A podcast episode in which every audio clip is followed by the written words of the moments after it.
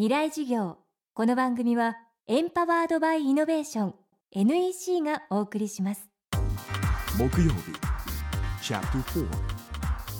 未来事業。月曜から木曜のこの時間ラジオを教壇にして開かれる未来のための公開事業です。今週の講師は明治大学文学部教授で臨床心理士でもある諸富義彦さん。人間には様々な苦難が日々立ち向かってきます。それを乗り越え満ち足りた人生を送るためにはどうしたらいいのでしょうか。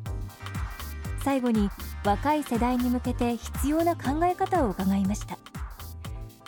未来事業4時間目。テーマは魂のミッション。人生で果たすべき使命について。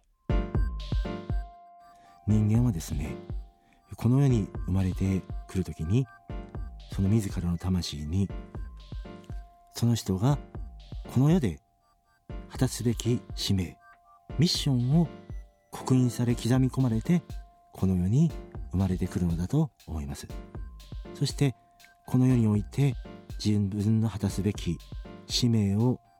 果たし終えたら自分の命のふるさとである見えない世界へと戻っていくのであるというふうに思っています。魂に刻印されたミッション。魂のミッション。というものを全ての人間は担って生まれてくる。で大事なことはこのことにですね気づいて自分の魂のミッションが何であるかを意識してそれに気づいて生きていくことができるかどうかにですね心の深いところが満ち足りた人生を生きれるかどうかの大きな分かれ目がそこにあるんだということなんです。ではどうやって人間は自分の人生で果たすべきミッションに出会うのか。多くの方はですねまあ様々ないろんな幸福な出来事があって幸運な出会いがあっていつの間にか自分の人生のミッションに出会ったというね人も少なからずいます。こういった方はですねやっぱり稀な才能と稀なご縁とに恵まれて幸運に導かれてですね自分の運命に出会っていたということだと思うんです。けれども多くの人はですねむしろ様々な苦難仕事の苦しみとか人間関係の苦しみとか失恋の苦しみとか結婚の苦しみとか病の苦しみとか子育ての苦しみとかですね人生には様々な苦しみがつきものです。そして苦しんでる時にはもうただただそれは苦しい耐えるしかないんだということで耐えています。けれどもそうした苦しい出来事とか逃げずにですねしっかりと自分と向き合って生きるならばですねそういった一つ一つの人生の苦しい出来事がいわば私たちを導いていわば私たちを誘っていっていつの間にか私たちは自分が生きるべき運命の道とでも言うべき人生へと誘われ導かれてきたのだというそういう感覚を持つことになります。多くの方はいろんな苦しみや悲しみを通った後に先生こうなることになっていたんですね。このことこそ私がこの人生で果たすべき使命私の魂のミッションだったのだ。そういう気づきに至る方がですねすごく多いわけなんですよ。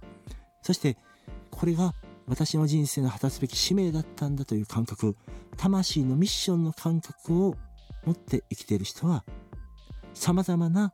苦難に見舞われながらも例外なく心の深いところで満たされている。そういう人生を生きることができているんだという事実をですね皆さんにお伝えしたいと思いました。今週は明治大学文学部教授で臨床心理士の諸富義彦さんの講義をお送りしました。今回のお話が書かれた諸富さんの著書自己成長の心理学はコスモスライブラリーから。ビクトール・フランクル絶望の果てに光があるは KK ベストセラーズから出版されています。未来事業来週は情報セキュリティの専門家山崎文明さんを講師にお迎えします。どうぞお楽しみに。で結局何を言いたいんだね。社長プレゼンでキルアップの必要性を感じたら NEC のビジネス情報サイト「ウィズダムにアクセス。